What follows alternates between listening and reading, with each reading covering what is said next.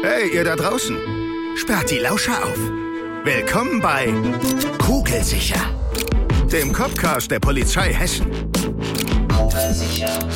Hört hinter die Kulissen. Kein Gelaber, alles echt. Feinster Einblick in den Alltag der Polizei Hessen. Authentisch, ehrlich, direkt, hart. Ganz schön krass. Und auf jeden Fall kugelsicher.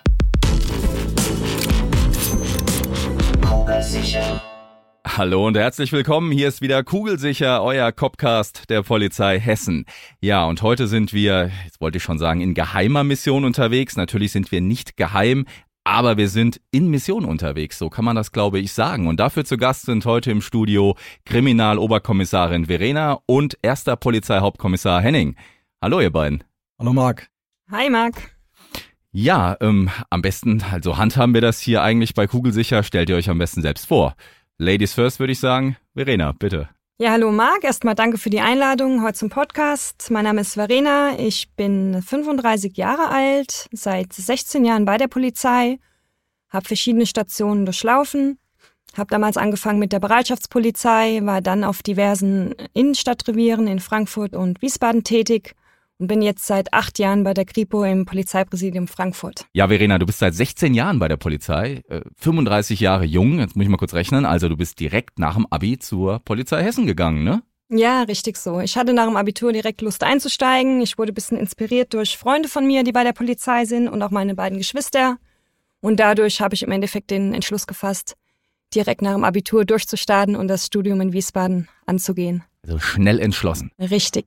So ein Typ bist du auch, glaube ich. Absolut. Ne? Da kommen wir ja gleich drauf. Das passt ja zu deinem Lebenslauf auch und warum du auch heute hier bist. Henning, ja, zu dir. Ja, guten Tag. Hallo Marc. Vielen Dank für die Einladung. Ich bin 55 Jahre alt, seit 39 Jahren bei der Polizei. Also mit 16 habe ich angefangen. Die Polizei hat mich quasi auch ein Stück großgezogen. Ja, ich habe unterschiedlichste Stationen bei der Polizei absolviert und arbeite jetzt im Landespolizeipräsidium im Einsatzreferat und bin zuständig insbesondere für internationale Polizeiangelegenheiten. Ja, Henning, jetzt muss ich ganz kurz nochmal da einhaken. 39 Jahre bist du jetzt bei der Polizei Hessen. Nächstes Jahr 40-jähriges Jubiläum. Ähm, du hast den höchsten Dienstgrad erreicht, den man im gehobenen Dienst erreichen kann. Erster Polizeihauptkommissar. Du siehst sehr zufrieden aus. Guckst du auf eine zufriedene, glückliche Karriere zurück? Ja, das kann ich durchweg sagen. Es gab natürlich auch die eine oder andere Situation, die besonders war. Aber ähm, sage ich mal, im Großen und Ganzen betrachtet war das die richtige Entscheidung gewesen. Und äh, ja, für junge Berufsanfänger kann ich eigentlich diesen Beruf durchweg empfehlen. Es ist äh, ein Beruf, wo jeder seine Berufung findet. Ja, und äh, Verena hat ihre auf jeden Fall gefunden und dann steigen wir auch gleich ein nach aber und natürlich unserem Feature, das an dieser Stelle immer kommt. Ihr beide kennt es vielleicht. Denn, was kommt jetzt, Verena? Wahrscheinlich die Schlagwörter. Ja, genau. Und das ist bei uns der Keyword Schnellschuss. Seid ihr bereit? Ja. Immer doch. Romme oder Dame? Romme. Dame. Eichhörnchen oder Igel? Igel. Igel. Wandern oder Klettern? Klettern. Klettern. Weihnachtsmarkt oder Kirmes? Weihnachtsmarkt. Schwierig. Kirmes. Studentenfutter oder Schokoriegel? Schokoriegel. Ja, Studentenfutter. E-Mail oder Telefon? E-Mail. Telefon. Danke, das war's schon. Aufs letzte Schlagwort muss ich natürlich nochmal eingehen. Henning, du hast gleich beim E-Mail und Telefon gesagt, E-Mail und äh, Verena natürlich Telefon. Passt für mich jetzt irgendwie auch, ist stimmig. Du im Landespolizeipräsidium schreibst wahrscheinlich eine Menge Mails und äh, Verena, äh, du aufgrund deiner Verwendung, die wir gleich besprechen werden, bist oft am Telefon, ne? Tatsächlich, ja. Nicht immer E-Mail-Zugang. Ähm, es hängt davon ab, aber tatsächlich war es und ist es auch immer einfacher, über das Telefon was zu klären. Ja, Verena, du bist natürlich bei der Polizei Hessen, aber du verbringst eine ganz, ganz große Zeit deiner Dienstzeit nicht hier im schönen Hessenland, sondern im fernen Ausland. Es geht um Auslandsmissionen. Und äh, du kommst auch gerade von einer Mission zurück. Und äh, wo war das? Ja, ich bin jetzt im Januar zurückgekommen diesen Jahres. Ich war für 15 Monate in Mali. Das ist äh, in der Sahelzone. Dort ist eine UN-Friedensmission. Und das war so meine erste Auslandserfahrung innerhalb meiner Polizeikarriere. Und dort habe ich eine sehr, sehr prägende Zeit erlebt. Ich habe sehr viel meinen Horizont erweitern können, sehr viele neue Kontakte geknüpft. Und das war für mich so eine der prägendsten Zeiten überhaupt in den letzten 16 Jahren, würde ich mal so sagen. Jetzt bist du Kriminalkommissar, äh, Kriminaloberkommissarin natürlich, sorry. Ähm, du bist also normal regulär als Ermittlerin oder ja, mit kriminalpolizeilichen Aufgaben betreut. Wann war denn der Zeitpunkt gekommen in deiner Laufbahn, äh, wo sich das angeboten hat? Hier, du kannst eine Auslandsmission machen. Es geht weit, weit weg, nämlich nach Afrika. Ähm, und wo hast du für dich gemerkt, ja, da habe ich Bock drauf, das mache ich? Also der, der Weg war im Prinzip folgender. Ich habe damals schon, als ich bei der Polizei mein Studium abgeschlossen habe, mitbekommen, dass es diese internationalen Polizeimissionen gibt. Ähm, da wird der Henning wahrscheinlich gleich auch noch mal ein bisschen intensiver was zu sagen. Ähm, es gibt im Prinzip Missionen, wo wir für die UN oder EU tätig sind. Und das war für mich schon immer so das Fernziel, diese Erfahrung auch mal zu sammeln, weil ich grundsätzlich ein sehr ausgeprägtes interkulturelles Interesse habe, in meiner Freizeit auch viel in anderen Ländern unterwegs bin und mich sehr, sehr gerne bereichern lasse von anderen Kulturen, von anderen Sprachen, von anderen Kontexten. Und so war es letztendlich so, dass ich mich ein bisschen informiert habe, was denn die Voraussetzungen sind, so eine internationale Polizeimission auch machen zu können. Und zum damaligen Zeitpunkt war das so, und ich glaube, Henning, korrigiere mich, wenn es anders ist, ähm, dass man fünf Jahre Polizeierfahrung haben sollte, bevor man dann. Das ne? ist richtig, genau, ja. Da kann ich vielleicht später nochmal was zu sagen. Ja, genau. Also man braucht fünf Jahre Diensterfahrung, bevor man sich überhaupt hessenintern bewerben kann. Dann macht man ein hesseninternes ähm, Eignungsauswahlverfahren. Und dann ist es so, es hängt ein bisschen davon ab, welchen sprachlichen Hintergrund man hat. Und es ist so, dass wir mittlerweile sehr viel französischsprachige Missionen auch haben. Und wenn man ein bisschen Französisch spricht, beziehungsweise ambitioniert ist, das bisschen zu verbessern durch privaten Unterricht, dann kann man sich durchaus auch für Missionen im französischsprachigen Raum bewerben. Und so kam Henning dann auf mich zu und sagte, hey Verena, du hast den Hintergrund, hast du nicht Lust? Und daraufhin habe ich mich quasi für diese Mission in Mali beworben. Also du sprichst äh, mehrere Sprachen dann, Französisch genau. auf jeden Fall. Richtig, ja. Henning, äh, bevor wir zu den Voraussetzungen kommen, wäre es natürlich toll erstmal, du bist Koordinator im Landespolizeipräsidium für diese äh, genau, Missionen. So, ne? Genau, ein Kollege und eine Kollegin und ich, wir wickeln das Ganze strategisch und operativ im Landespolizeipräsidium ab. Das heißt, wir kümmern uns um grundsätzliche Angelegenheiten, aber auch um Fürsorgeangelegenheiten, Betreuungsmaßnahmen. Ja, und äh, mittlerweile gibt's äh, rund 20 Missionsbeteiligungen weltweit unter dem Mandat der Europäischen Union, der Vereinten Nationen, aber auch dem bilateralen Polizeiprojekt in Afghanistan. Und darüber hinaus zählen mittlerweile auch die EU-Unterstützungseinsätze Frontex im erweiterten Sinne noch zu den, zu den Missionen.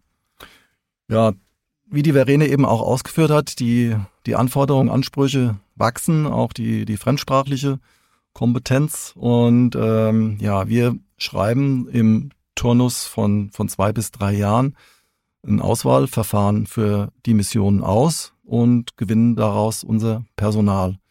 Und wenn dieses dann erfolgt ist, dann sprechen wir natürlich dann die Kolleginnen und Kollegen entsprechend an, nach dem, was, was sie äh, von, aus ihrem beruflichen äh, Fundus mitbringen, beziehungsweise wie sie sich vielleicht bei uns schon im Auswahlverfahren geäußert haben, äh, welche Missionsgebiete sie sich vielleicht vorstellen könnten.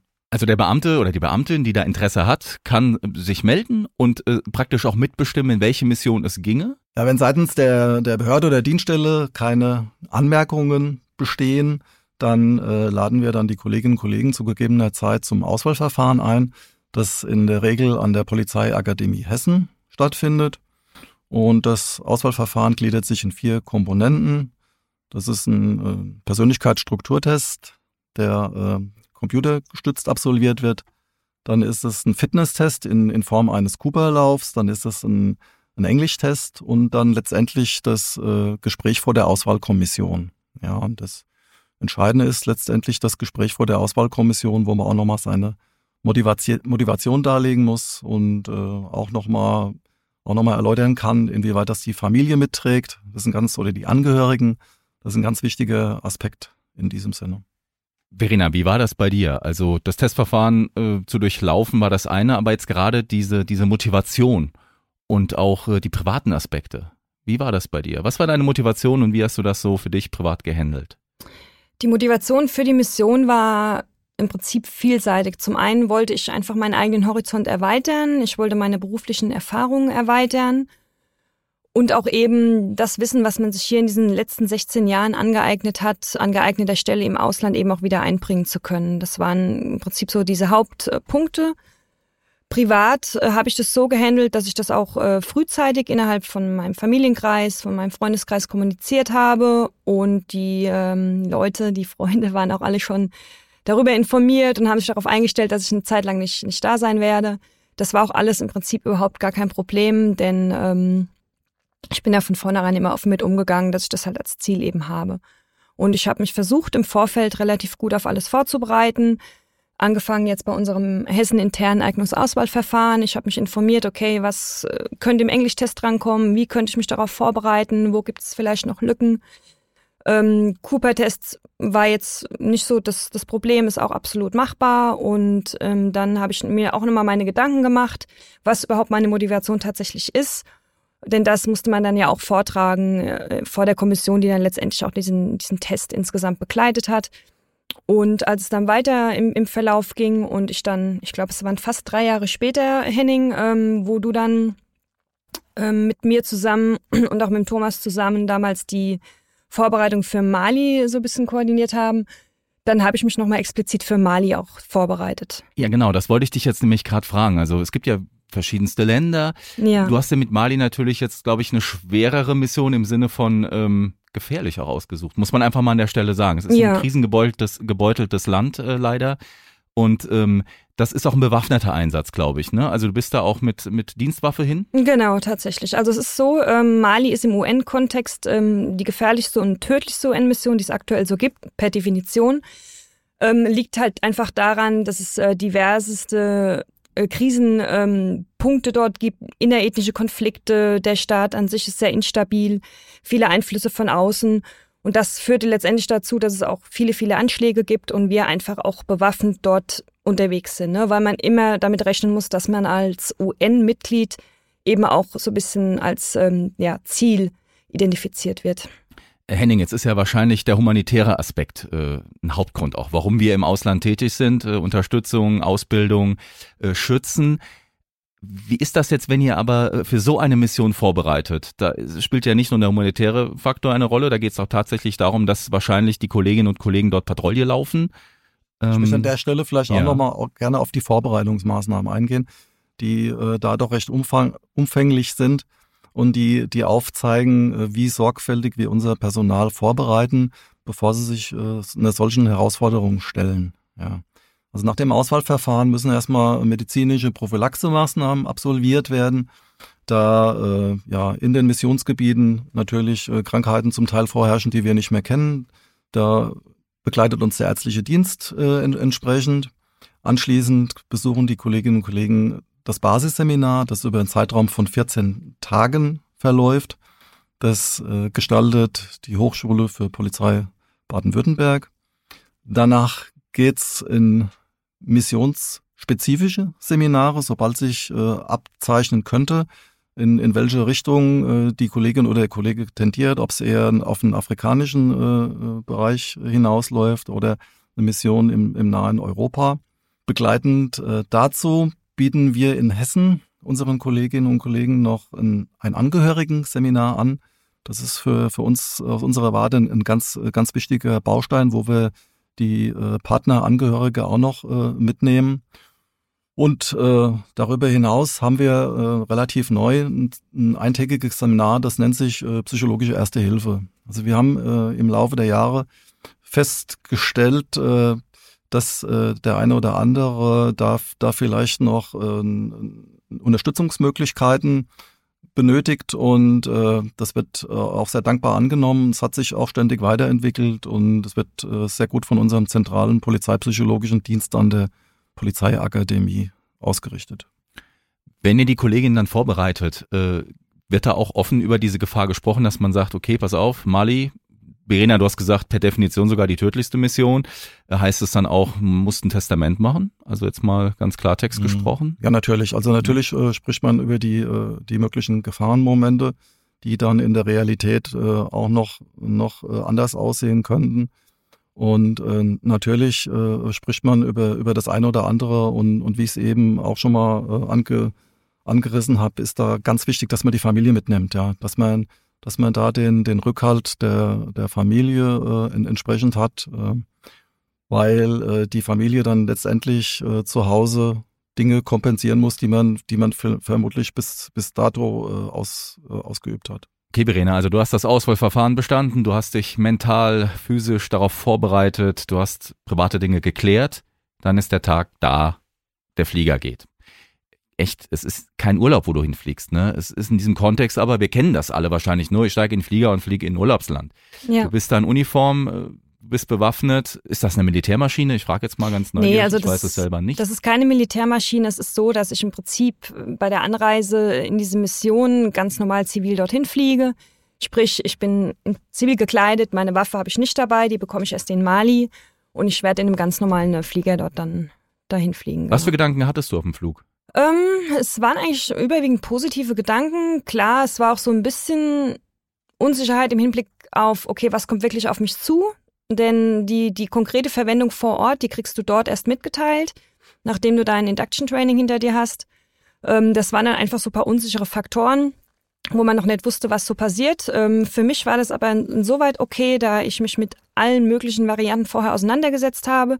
Ich habe mit einem Kollegen aus Hessen, der vorher schon in der Mission war, ähm, regelmäßig telefoniert. Der konnte mir auch gute Informationen geben, was es für Varianten gibt, die auf mich zukommen könnten. Das habe ich für mich im Kopf alles durchgespielt. Das war alles okay. Von daher war das im Prinzip überhaupt gar kein Problem. Und ähm, ja, ansonsten habe ich mich sehr gefreut auf das, was kommt. Ich habe mich lange darauf vorbereitet. Ich habe mich mental darauf vorbereitet. Ich habe äh, Probleme, die auftauchen könnten, im Vorfeld versucht zu klären. Von daher war da für mich absolut ähm, ja reiner Abflug angesagt. Ähm, es war alles gut. Ich bin verabschiedet worden am Flughafen von Kollegen und Freunden und dann konnte die Reise losgehen. Ja. Du sagtest gerade, deinen eigentlichen Missionsauftrag erfährst du erst vor Ort. Was Richtig, war das bei dir genau. dann? Also es ist so im Allgemeinen ähm, die Aufträge für uns als UN Police, also ich habe der UN Police Section angehört, ist im Konkreten der Schutz der Zivilbevölkerung vor Ort und auch Beratung von den lokalen Sicherheitskräften. Das Mandat der UN ist natürlich noch viel, viel ausführlicher, aber das sind so die, die zwei wichtigsten Punkte, die uns als UN Police betroffen haben. Und es war dann so, dass es hätte sein können, dass ich ins Headquarter komme nach Bamako, um dort im Prinzip Officearbeit, Koordinierung zu machen. Die andere Variante war aber auch, in die Region zu kommen. Sprich, wir haben verschiedene Regionen in Mali, die Region Timbuktu, Gao, Mopti und auch ein paar andere ähm, Regionen, wo wir als Deutsche allerdings ähm, nicht vertreten sind. Und dann eben in dieser Region Patrouille zu fahren sprich ganz nah an der Bevölkerung und ganz tief im Land drin zu sein. Und das war letztendlich auch das, was ich dann zugeteilt bekommen habe, nämlich Patrouillenofficer in Mopti zu fahren. Mopti, das ist in der Zentralregion in Mali in Richtung Burkina Faso. Und dort war auch einiges tatsächlich zu tun, ja. Was war denn da zu tun, weil du es jetzt gerade ansprichst? Also wenn du da als Patrouille unterwegs bist, seid ihr da auch irgendwie geschützt noch mehr oder seid ihr nur auf euch gestellt mit eurer Bewaffnung oder ist da auch noch Militär dabei? Nee, es ist so, dass wir als Patrouillenteam immer zu zweit in unserem Auto unterwegs sind. Sprich, das ist dann ein Kollege ähm, aus meiner Section. Ich habe mit, mit äh, 40 verschiedenen Kollegen zusammengearbeitet aus 27 verschiedenen Nationen. Es war also immer sehr spannend. Ähm, einer von denen war dann in der Regel mein Streifenpartner. Und zusätzlich haben wir dann jeweils noch einen Panzer vor unserem Streifenfahrzeug gehabt und einen hinter unserem Fahrzeug. Und die waren in der Regel besetzt von unserer Form Police Unit aus Togo. Das sind quasi, ähm, ja, mit was kann man das vergleichen? Ähm, Im Prinzip Polizeieinheiten, die Togo zusammenstellt. Das können Nationalpolizisten sein, das können Gendarme sein. Und die werden auch in die Mission deployed zur UN. Und die sind dafür zuständig, dass die uns als IPOs, als Individual Police Officer, die wir jetzt sind, als Streifenteam, vor Ort beschützen. Also sprich, ähm, zum Beispiel, man ist morgens in ein Dorf gefahren, hat dort äh, Patrouille gelaufen, hat die Kinder besucht, hat den Dorfchef besucht, hat sich dann dort hingesetzt und hat mit dem Dorfchef gesprochen. Und diese Kollegen aus Togo, die mit uns gefahren sind, die haben in dem Moment die Sicherung um uns herum gemacht. Also sprich, die haben sich positioniert, 360 Grad um unsere Gesprächsrunde, um uns quasi zu schützen für den Fall, dass wir eventuell angegriffen werden, zu dem Zeitpunkt, wo wir eben im Gespräch vertieft sind. Um was geht's in diesen Gesprächen? Also das, das kann man sich ja vielleicht so gar nicht so vorstellen. Ähm, du sitzt, sagst du, mit dem Dorfchef zusammen. Genau, ja. Ähm, um was geht's da dann konkret? Um die Sicherheitslage, um Probleme, ähm, die, die also gerade im Prinzip, das Dorf hat? Im Prinzip um alles Mögliche. Also zum einen ist es so, dass ähm, wir uns als UN erstmal vorstellen. Wir erklären den Menschen, warum sind wir überhaupt da, weil das ist ein ganz, ganz wichtiges, ähm, ein ganz wichtiger Punkt, äh, den Leuten transparent zu erklären, was macht die UN in deren Land. Denn es kommt natürlich auch oft zu Missverständnissen, zu Missmut gegenüber fremden Kräften und das war halt einfach so eins unserer Aufgaben, eine unserer Aufgaben, dass man den Leuten versucht hat zu erklären, hey, wir sind hier, um euch zu helfen wir sind hier, um euren Frieden zu stabilisieren um, und einfach dazu beizutragen, dass ihr irgendwann ein besseres Leben haben könnt. Ne? Und ähm, wir haben dann im Endeffekt in dem Kontext immer versucht, ähm, auf eine möglichst einfache Art und Weise diesen Menschen einfach klarzumachen, dass, dass wir die Guten sind, ne? dass wir einfach ähm, nur zur Hilfe dort sind. Es war oft kommunikativ schwieriger, weil gerade in den Dörfern, die weit abgelegen waren, haben die Leute kein Französisch gesprochen. Ähm, es gibt verschiedene Ethnien. Es gibt die Dogon, es gibt die Pöll und die haben andere Sprachen, sprich die, die, die sprechen Bambara, die sprechen Fulani. Und das ist natürlich jetzt was, was ich nicht im Repertoire habe. Ähm, dafür haben wir eben unsere Language Assistants dabei gehabt und die haben dann mit uns zusammen diese Interviews mit diesen Dorfchefs geführt. Ein anderer Punkt war, dass wir natürlich uns auch deren Seite angehört haben. Wir haben gefragt, hey, welche Probleme habt ihr? Was ist bei euch so im Dorf los? Was ist auf den Feldern los? Läuft die Ernte gut? Werdet ihr vielleicht bedroht während der Ernte? Habt ihr vielleicht Ängste? Und das ist halt so das, was wir versuchen abzufangen. Und dann überlegen wir uns quasi, okay, wie, wie können wir diesen Leuten helfen? Wie können wir diese Sicherheit, die wir ja produzieren wollen, an diese Leute auch bringen, wenn es eben da Lücken gibt? Henning, stehst du mit den Kolleginnen und Kollegen, die dann tausende Kilometer irgendwo anders auf der Welt unterwegs sind, in Kontakt? Seid ihr irgendwie äh, in einer Art Betreuung da auch dann tätig? Ja, natürlich. Die Verbindung reißt natürlich nicht ab. Zum Teil verabschieden wir die Kolleginnen und Kollegen am Flughafen und äh, ja, dann setzt eigentlich die Betreuung nahtlos weiter an. In, in Form ja, von Telefonaten, in Form E-Mail-Kontakten, aber es geht natürlich auch über die, die neueren digitalen Medien. Und äh, ja, es kann sein, dass man sich längere Zeit nicht hört, aber das kann sein, dass der Austausch dann äh, vielleicht ein bisschen reger ist.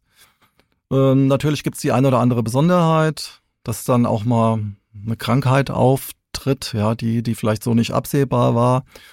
Oder dass man einfach nur Gesprächsbedarf hat. Ne? Gerade, gerade wenn man jetzt die, die Situation jetzt hier in Afrika oder auch bei der Verena sieht, die da in einem Container allein untergebracht ist äh, mit, mit internationalen, dann ist man vielleicht auch mal froh, wenn man, wenn man vielleicht dann auch noch mal einen Gesprächspartner auf der anderen Seite der Welt hat, wo man, wo man sich vielleicht ein bisschen austauschen kann. Und, und von daher äh, gibt es immer fortwährend Impulse, wo man mit den Kolleginnen und Kollegen im Gespräch ist. Und manchmal stellt man halt auch fest, dass der, der eine oder andere sich den Missionsverlauf anders vorgestellt hat und man muss sehen, die, die Mission, die Teilnahme ist grundsätzlich freiwillig. Also es kann jeder zu jeder Zeit äh, von der Missionsteilnahme zurücktreten. Und wir hatten das auch schon in einzelnen Fällen, dass äh, eine Kollegin oder ein Kollege dann nach einem halben Jahr zum Beispiel gesagt hat, ja, das äh, reicht mir jetzt, die Erfahrung, die ich jetzt hier gesammelt habe, die reichen mir jetzt aus. Und ja, dann kommt man zurück und äh, das ist auch gut so. Die äh, Beamtinnen und Beamtinnen haben dann ihren Beitrag geleistet. Und äh, uns ist lieber, wenn man, wenn man äh, so, sag ich mal, äh, im, im, im regulären äh, Gesprächsaustausch zurückkommt, wie das vielleicht äh, dann irgendwann mal ein kleines Problem entstehen könnte. Das war bei dir nicht so, Verena. Du bist im Land geblieben, genau. hast die Mission erfüllt. Ähm, Henning hat ein gutes Stichwort gegeben, und zwar, du lebtest im Container. Da wäre ich noch drauf zu sprechen gekommen. Yeah. Ganz praktische äh, Frage, wie lebst du, wohnst du vor Ort? Genau, das ist ein Lager, glaube ich. genau, Camp. also das ist ein Camp. Ähm, wie gesagt, wir waren ja sehr, sehr weit ab vom Schuss ähm, in der Region, in der Wüste und da hat die UN quasi ein Camp aus dem Boden gestampft, äh, das quasi geschützt wurde, rundherum mit Heskos, so, so heißen diese Drahtkästen, die mit Sand gefüllt sind, ähm, für im Prinzip eine Barrikade aufzubauen und innerhalb dieses Camps, und das kann man sich so vorstellen, wie ja, das waren so 14 Hektar, also das waren so einige Fußballfelder einfach zusammengesteckt ähm, und darum drumherum wurden quasi diese Heskos aufgebaut, ein Kilometer insgesamt Umkreis und innerhalb dieser Heskos sind diese Container aufgestellt worden. Ähm, die Container waren zum einen auch unsere äh, Büros Also wir sind im Container quasi äh, auf die Arbeit gegangen und äh, die andere Seite der Container, das waren dann unsere Wohncontainer. Und äh, wir Frauen haben den Vorteil gehabt, ähm, dass wir auch unsere eigenen Toiletten und Duschen hatten. Das waren in etwa 20 Quadratmeter, klimatisiert. Das war halt super, denn es war sehr, sehr heiß dort, bis zu 50 Grad teilweise. Und äh, unsere Jungs hatten eben auch diese Container, allerdings halt ohne Dusch- und äh, Toilettenmöglichkeit. Ähm, da hat man uns Frauen mal was richtig Gutes getan zu der Zeit. Äh, war sehr angenehm auf jeden Fall. Und ja, und da habe ich mein Leben verbracht. Ähm, ich hatte da mein Bett, mein Schrank, mein, mein, meine kleine Couch. Äh, wir hatten auch einen Fernseher bekommen. Und ähm, man hatte quasi so ein Stück weit seinen Rückzugsort. Ne? Komplette Privatsphäre war, war schwierig, denn die Container, die waren aneinandergereiht und du hast im Prinzip von deinem Nachbarn, von deinem Containernachbarn jedes Wort äh, gehört. Ne? Du hast, wenn er in seinem Container was gerochen, äh, gekocht hat, konntest du es auch riechen. Äh, wenn er mit seinen Liebsten zu Hause telefoniert hat, konntest du alles hören. Ne? Und das war natürlich sowas, wo ich mir dachte, okay, das ist jetzt ein bisschen doof. Ne? Das einzig Vorteilhafte war halt in dem Fall, dass man teilweise ähm, die, die, ähm, na, wie soll ich sagen, die Gespräche nicht so ganz verstehen konnte, denn ich hatte eine Nachbarin äh, von der Elfenbeinküste, die hat in ihrem Akzent, in ihrem Französisch mit ihrer Familie gesprochen, also sprich, ich bin gar nicht zu sehr in ihre Privatsphäre eingedrungen, weil ich es einfach gar nicht verstehen konnte. Ähm, nur es ist super unangenehm, wenn man natürlich weiß, dass der Nachbar alles mithört. Ne? Das sind so Sachen, mit denen muss man einfach in der Mission klarkommen, dass man für sich selbst ein bisschen zurückstecken muss in der Zeit, dass man eben nicht so seine Privatsphäre hat. Und ähm, ja, das würde ich auch quasi jedem immer mitgeben, dass man sich vorher darüber Gedanken macht, ob man das auch kann und auch will, weil daran gibt's nichts zu ändern. Ne? Das ist einfach Fakt. Nichtsdestotrotz ist es halt auch ein tolles Abenteuer, in diesem Camp zu leben. Das ist halt einfach mal was ganz anderes. Also kein wirklicher Rückzugsort, sage ich jetzt ja. mal im Alltag, aber ich glaube, korrigiert mich Herr Henning, äh, Verena, ihr könnt ja alle sieben, acht Wochen, glaube ich, ja, genau. äh, nach Hause fliegen genau. und eine Auszeit nehmen. Hast du das in Anspruch genommen, Verena? Ja, also ich habe es so gemacht. Ähm, ich bin nicht immer nach Hause geflogen. Ich habe auch tatsächlich mir mal ein bis zwei Urlaubsperioden genommen, um woanders zu reisen, einfach ein bisschen mehr von Afrika zu sehen. Die Variante, die gibt's auch. Es ist so, dass wir grundsätzlich sechs Heimatflüge bezahlt bekommen von der Bundespolizei, was ein super Service ist, wenn ich das mit den anderen Nationen vergleiche, die mit mir zusammengearbeitet haben. Das gibt's bei denen in der Form nicht. Das ist sehr, sehr unikat bei uns für die Deutschen. Und du kannst natürlich diese Flüge auch nutzen, um woanders hinzufliegen. Ne? Also ich bin mal nach Nairobi geflogen, nach Sansibar, ähm, habe andere Plätze mir angeguckt und habe im Prinzip das auch bezahlt bekommen, diesen Flug. Wenn natürlich der Flug ein bisschen teurer war als nach Deutschland, habe ich die Differenz selbst zahlen müssen.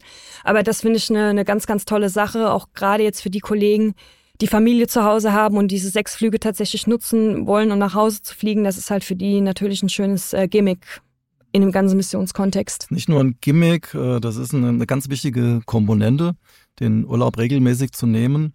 Wir, äh, wir haben das Ganze auch nochmal unterstrichen in unserem Grundsatzerlass Auslandsmissionen und da haben wir auch nochmal, ähm, noch mal, sag ich mal, unterstrichen, dass äh, dieser, dieser Urlaub äh, ja zu nehmen ist in, in gewissen Zeitabständen, weil wir festgestellt haben, dass äh, die Kolleginnen und Kollegen auf jeden Fall die, die ihre Batterien laden müssen. Es ist es ist schon sehr strapaziös, was, äh, was da in der, wie die Rahmenbedingungen in Missionen sind, ob es jetzt klimatisch ist oder von, vom Arbeitsfeld und, und von da merkt der eine oder andere vielleicht gar nicht, äh, sag ich mal, wie ihn, wie ihn das Ganze so, so, so ein bisschen äh, in, in Spannung hält und von daher ist, äh, ist der regelmäßige Urlaub ein, ein sehr wichtiges äh, Faktum. Ja, Verena, und du hast äh, tatsächlich den Urlaub auch genutzt, um nochmal andere Länder wieder zu sehen und mehr von Afrika. Also der Reisedrang und die Abenteuerlust ist dir angeboren. Richtig. Und nicht nur das, äh, ich würde gerne auf den Aspekt nochmal der humanitären Hilfe zu sprechen kommen. Mhm. Weil das, äh, Henning haben wir auch gesagt, ist ein Teil der Mission. Das, deswegen sind wir dort auch. Und das hat bei dir eine ganz, ganz ausgeprägte Form angenommen. Und äh, ja, ja, kann ich gerne was zu berichten. Sehr, sehr gerne. Eine ja. sehr schöne Geschichte. Ja. ja, genau. Also ich, ich selbst bin sehr, sehr gerne auch humanitär tätig, auch schon in meiner Vergangenheit. Und es ist natürlich so, dass wenn man in einem Krisengebiet eingesetzt ist, sich ähm, sehr, sehr viele Möglichkeiten ergeben, humanitär tätig zu sein. Zum einen ist es im Mandat auch verankert, die Menschenrechte zu wahren und dafür zu sorgen, dass sie eingehalten werden. Und zum anderen ist es aber auch ein privates Interesse, von mir gewesen, dass wenn ich die Möglichkeit sehe, zu helfen, das auch einfach zu tun. Das war teilweise in kleinen Formen, dass ich während Patrouillen einfach festgestellt habe, okay, die Leute, Die sind ja am, ähm, ja, ich sag mal ganz plump Arsch der Welt äh, wohnhaft und äh, haben kein Wasser, brauchen Pumpen, um eben Wasser aus der Erde hochpumpen zu können für die Trockenzeit. Und dann konnte man denen mit ein, zwei Solarzellen schon super helfen, was überhaupt kein finanzieller Aufwand war. Oder auch medizinische Versorgung am Straßenrand, wenn man gesehen hat, hey, da ist ein kleiner Junge, der, der leidet offensichtlich ähm, nach Rücksprache auch mit seinem Papa an Vitaminmangel, der kann nicht richtig sehen, die, die, die Augen, die, die wandern ständig nach neben dann war es auch kein Problem zu sagen, hey, kommt morgen zu uns ins Krankenhaus, wir bezahlen euch die Fahrt und wir bezahlen euch die Behandlung. Und damit war der Junge und auch sein Papa wieder glücklich. Ne? Das sind ganz, ganz viele kleine äh, Dinge, die ich da so tun konnte. Und ein bisschen größeres Projekt ähm, ist mir auch über die Füße gelaufen. Ich habe äh, während der Streifenfahrt festgestellt, dass in einem Dorf nicht so weit weg von unserem UN-Camp keine Schule war. Und dieses Dorf hat tatsächlich seit 1962 auf Gelder gewartet, um eine Schule bauen zu können, eine Grundschule. Ähm, das sind sechs, sechs Jahrgänge im westafrikanischen Kontext. Und dann habe ich mir zum Projekt gemacht, okay, hier sind jetzt 35 Kinder, die sitzen aktuell in einem Viehstall unter widrigsten Bedingungen. Das ist gar nicht gut. Ich möchte, dass die einfach eine bessere Schule bekommen, die sie bisher einfach nie hatten. Und ähm, ich habe dadurch angefangen, Spenden zu sammeln. Es haben sehr viele meiner Kollegen Spenden mir, mir zugeschickt, ähm, habe privaten Broadcast gemacht, wo ich in meinem Freundes- und Familienkreis Werbung gemacht habe und auch Spenden bekommen hat äh, habe. Und ähm, ich habe noch, und das würde ich auch sehr, sehr gerne noch betonen, einen Verein kontaktiert in Nordrhein-Westfalen, der heißt Lachen helfen e.V. Dieser Verein ist ausschließlich dafür da, Kinder nur in Krisengebieten auch zu unterstützen. Denn gerade in Krisengebieten ist es sehr, sehr schwierig, auch eben Zugang zu bekommen. Und wir als Polizisten und Militärangehörige haben eben durch unsere Mission die Möglichkeit, diesen Zugang zu bekommen und können dann schön vor Ort Projekte umsetzen. Und dieser Verein, ich habe den kontaktiert, habe den quasi über mein Projekt, was ich gerne machen würde, informiert und die haben mir dann innerhalb von zwei Tagen die Zusage von, von zwei Drittel von dem kompletten Geld eben gegeben. Ne? Und das fand ich halt wirklich super, denn, denn ohne diese Summe hätte ich die Schule niemals bauen können. Es war im Endeffekt ein ganz großes Projekt. Ähm, es hat ein halbes Jahr gedauert und die Gelder waren ausreichend letztendlich auch für den kompletten Schulzirkel mit sechs Klassen eben zu bauen. Das ist halt, wie gesagt, so ein bisschen das westafrikanische Modell. Und letztendlich stehen in diesem Dorf, was Takoti heißt, jetzt äh, zwei große Gebäude mit sechs Klassenräumen. Ähm, es gibt einen Brunnen, dass die Kinder auch je, jederzeit an Wasser kommen oder auch das Dorf, die Dorffrauen ähm, ihre Tanks auffüllen können. Es gibt einen kleinen Spielplatz vor Ort, der wurde durch Hessen finanziert und eben auch ähm, Solarzellen, damit Elektrizität an der Schule vorhanden ist in Form von ähm, Licht und auch von äh, Ventilatoren, die man halt im Sommer wirklich braucht. Ne? Ja, und das Projekt ist halt super gut gelaufen, letztendlich durch alle, die, die mich unterstützt haben dabei. Und, und das würde ich sagen, das ist so eins der, der ganz, ganz wichtigen Elemente, dass man versucht, wenn man eben diese Chance hat, in Missionen tätig zu sein, ähm, in seiner Freizeit, und ich habe das tatsächlich komplett in meiner Freizeit versucht zu realisieren, ähm, in diese Bildung investiert. Weil äh, wenn die Leute so ein bisschen lernen, wie Denkprozesse laufen, wie die Leute lernen, hey, wie kann ich mir selbst helfen, wie kann ich rechnen, wie kann ich schreiben. Die Kinder dort haben kein Französisch gesprochen, weil es eine Fulani, ähm, Fulani-Gegend war. Wie kann ich Französisch äh, sprechen? Wie kann ich mich mit meinen anderen Menschen im Land auf Französisch unterhalten? Und wenn man denen das gibt und diese Möglichkeit eröffnet, dann hat man letztendlich, ähm, ich würde sagen, sein Bestes äh, in dieser Zeit dazu beigetragen, das Land vorwärts zu bringen. Und es war für mich ein sehr, sehr erfolgreiches Projekt. Und ich bin sehr dankbar, dass es auch heute noch sehr, sehr gut läuft. Ja, also ja, ganz das, toll. Ja, ja das, äh, das würde ich äh, auch nochmal bestätigen und, und unterstreichen. Und äh, das hat uns natürlich alle begeistert, das, das Engagement von, von der Verena vor Ort wenn man gesehen hat, wie aus, aus kleinen Anfängen dann so eine äh, große Schule entstanden ist, die dann auch, äh, sag ich mal, das ganze Umfeld vor Ort integriert hat. Und äh, ja, interessanterweise äh, hat, trägt die Schule ja den Namen von Verena. Ja, stimmt. Wollte ich fast fragen, ja, aber ja. ist so, ja? Ja, die also. Dorfbewohner wollten da tatsächlich, äh, ja, haben, haben darauf bestanden, die Schule nach mir zu benennen, wobei, ja, ich habe mich versucht zu wehren, aber hatte da wenig Chancen. Die Schule heißt Ecole Fondamental Verena, richtig? Richtig, ja, genau. Genau. Ja, Hier findet man auch im Google. Das Projekt äh, fand natürlich auch bundesweit Beachtung und äh, Verena wurde in, in diesem Kontext äh, dieses Jahr nominiert zur Teilnahme an der Veranstaltung Tag des Peacekeepers. Sie ist eine von, von drei deutschen Polizisten oder Polizeibeamtinnen und Beamten, die herausragendes in, in Auslandsmissionen geleistet haben. Und äh, die Veranstaltung wird dieses Jahr federführend durch das Bundesministerium der Verteidigung gestaltet. Wie gesagt, leider aufgrund von, von, von Corona wird das Ganze momentan noch geschoben, aber geschoben ist nicht aufgehoben, so dass wir hoffen, dass da demnächst nochmal eine konkretere Einladung erfolgt. Ja, also herzlichen Glückwunsch erstmal an der Stelle, äh, Danke. Verena, dafür. Jetzt ist natürlich unsere Arbeit bei der Polizei Hessen spannend und aufregend, auch in Hessen. Aber ich vermute fast, Kriminaloberkommissarin Verena wird es nicht lange im Hessenland halten. Äh, was ist deine nächste Mission? Was ist dein nächstes Vorhaben? Hast du irgendwie schon Pläne? Ja, also grundsätzlich ähm, hat man jetzt wahrscheinlich schon rausgehört, dass ich sehr, sehr gerne humanitär tätig bin, ähm, insbesondere auch im Hinblick auf ähm, die Anwendung von, von den Erfahrungen, die ich bisher so sammeln konnte sowohl polizeilich gesehen als auch eben die humanitären Projekte meiner Vergangenheit. Und ich will natürlich in dem Bereich auch weiter tätig bleiben. Ich äh, würde auch jederzeit immer wieder in Missionen gehen. Und es ist einfach so, wenn man wenn man diese Erfahrung gemacht hat und entsprechend auch seine Netzwerke geknüpft hat und das ist ein ganz ganz wichtiger Punkt, ähm, Netzwerke zu knüpfen, um eben effektiv Dinge umsetzen zu können, dann ähm, öffnen sich natürlich einem auch sehr sehr viele Türen, äh, weiterhin in den Bereichen tätig zu sein. Und von daher werde ich da auf jeden Fall weiterhin am Ball bleiben. Ja, dann bleibt mir an der Stelle nur dir vor allem äh, alles Gute zu wünschen. Dankeschön. Für deine nächsten Vorhaben und Missionen und natürlich für deine Projekte, die du vielleicht noch äh, aus dem Boden stammst. Ja. Vielen Dank, dass ihr da wart. Henning, vielen Dank. Nächstes Jahr vor allem äh, ein gutes 40-jähriges Dienstjubiläum. Ja, danke Bleibt dir, gesund, dir. ihr beiden. Das war Kugelsicher, heute mit Verena und Henning zum Thema Auslandsmission. Ja, und von der großen weiten Welt, äh, ja, wer jetzt sagt, die Welt der Polizei interessiert mich, dann seid ihr richtig auf unserer Homepage, in unseren Social Media Kanälen. Und wenn ihr sagt, den Job traue ich mir auch zu und ich würde auch gerne auf Auslandsmission gehen, dann seid ihr auf unserer Karriere-Homepage, karriere.polizei.hessen.de richtig. Macht euch schlau und sperrt natürlich auch das nächste Mal wieder die Lausche auf, hier bei Kugelsicher. Das war's für heute. Bis dahin, macht's gut. Tschüss. Kugelsicher.